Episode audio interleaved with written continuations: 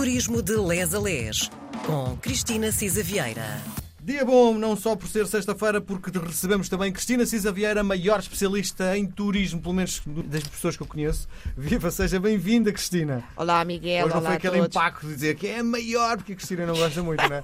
Sente-se depois desconfortável, não é? Pronto, mas enfim, já estou habituado. Miguel é um excessivo e um, apaixonado pelo tema também. Então, quando andámos no turismo literário, foi só vê-lo, todo feliz aqui à minha frente. Bom, hoje vamos retomar algo que faz todo o sentido, que é olhar para o turismo na perspectiva dos festivaleiros. Que há duas ou três semanas, não me lembro bem, fizemos um episódio onde, no fundo, abríamos a porta para os festivais, tentar perceber os números, a importância económica dos festivais. Agora vamos mergulhar propriamente nos festivais em si. É verdade, eu acho que merece bem a pena, porque realmente Portugal já é a meca dos festivais. E tem, para lá desse impacto económico de que falava, tem de facto umas tribos que são fiéis, Sim. que repetem, ficam mais tempo, etc.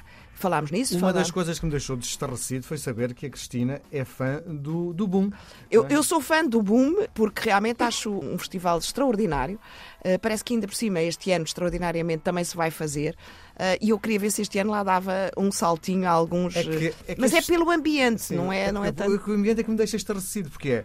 São três dias sem tomar banho. Bem, não é para- eu não fico lá três Sim. dias, não é? Como se imagina. Já não tenho pedal para isso. Sim. Mas, mas é também a questão da sustentabilidade, da ligação aos Sim. valores Terra. da terra e, e algumas bizarrias, não é? Já, eu, quando entrar no boom mais a fundo, acho que há algumas coisas muito engraçadas no boom. Eu só as sei de ouvir, não, não as conheço. Mas pronto, nós realmente falámos nisto. Até falámos uma coisa engraçada, porque de facto o primeiro festival que se conhece do mundo, eh, que foi à volta do jazz em Newport, nos Estados Unidos, em 54, foi também aqui um bocadinho um kick-off dos nossos festivais, ou enfim, dos eventos de música. Uh, mas uh, o primeiro festival mesmo uh, é o, foi o festival em 71 de Pilar de, de Mouros. E de facto nós temos muita coisa à volta dos festivais, acho que comentámos isto, não é? Que havia cerca, o Music Fest diz que há cerca de 150 festivais de música, eu acho que neste momento já deve haver mais.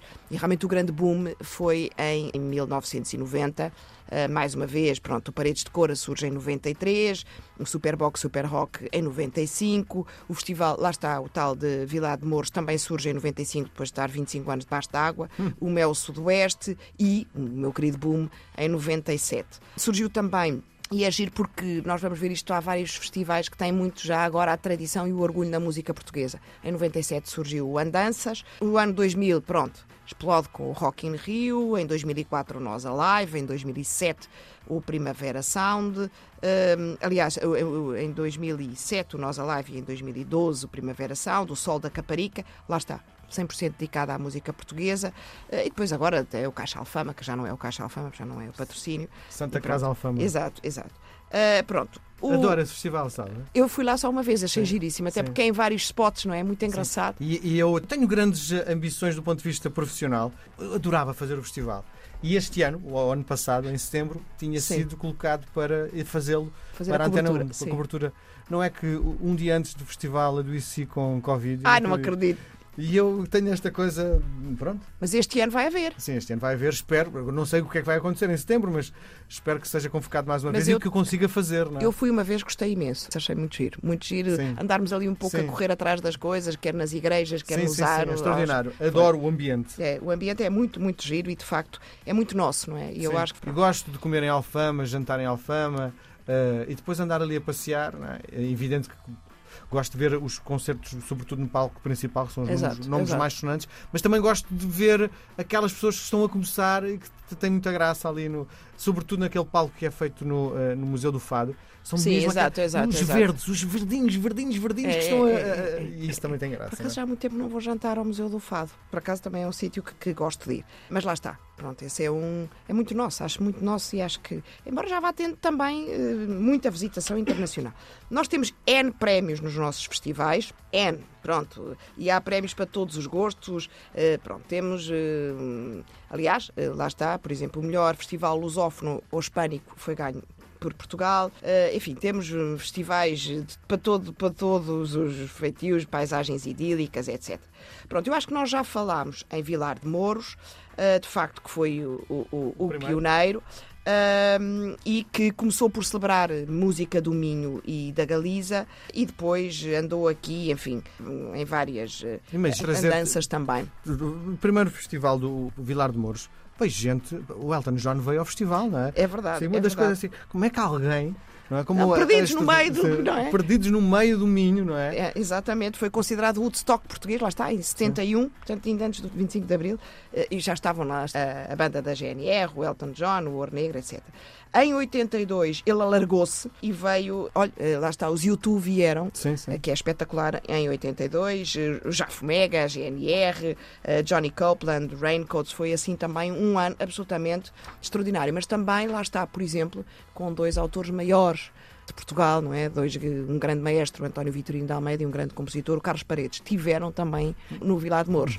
É muito engraçado. Houve algumas discordâncias, ele interrompeu-se, depois retomou em 2014 e nesse ano até foi organizado. É isto que eu também acho interessante, que é a inserção dos festivais na terra e nos valores. Foi organizado pela Câmara Municipal de Caminha eh, e pela Fundação eh, Ama Autismo e a Junta de Freguesia eh, para precisamente também poder cumprir os fins sociais, construindo-se em Viana do Castelo um edifício específico para pessoas eh, com autismo. Isto em 2014, foi um interregno eh, depois de oito anos de ter parado. Pronto, em 2018 passa a chamar-se EDP Vilar de Mouros. Em 2023, em agosto, ainda não sabemos muitas coisas, portanto, o melhor é ir mesmo ao site. Sim. Este realmente, como tínhamos dito, é de facto pioneiro e há um artigo, eh, enfim, da Atlantic Bridge sobre os melhores festivais musicais de Portugal em 2023. Nós diríamos aqui que são os mais comerciais e os que atendem, têm mais público. E pronto, não sei se hoje ainda podemos entrar, por exemplo, no Primavera Sound, começando de, de norte, para, sul, sim. temos vários festivais que são Mas, considerados por de exemplo, o Vilar de. Mouros, do ponto de vista económico, as pessoas em princípio acampam ali na zona ou Certo. então fazem o turismo rural. Agora, o Primavera Sound já é um festival onde há a possibilidade de eh, faturar bastante dinheiro, é? Muito, Porque, muito. no fundo, é é um festival citadino, não é? Exatamente. É um festival que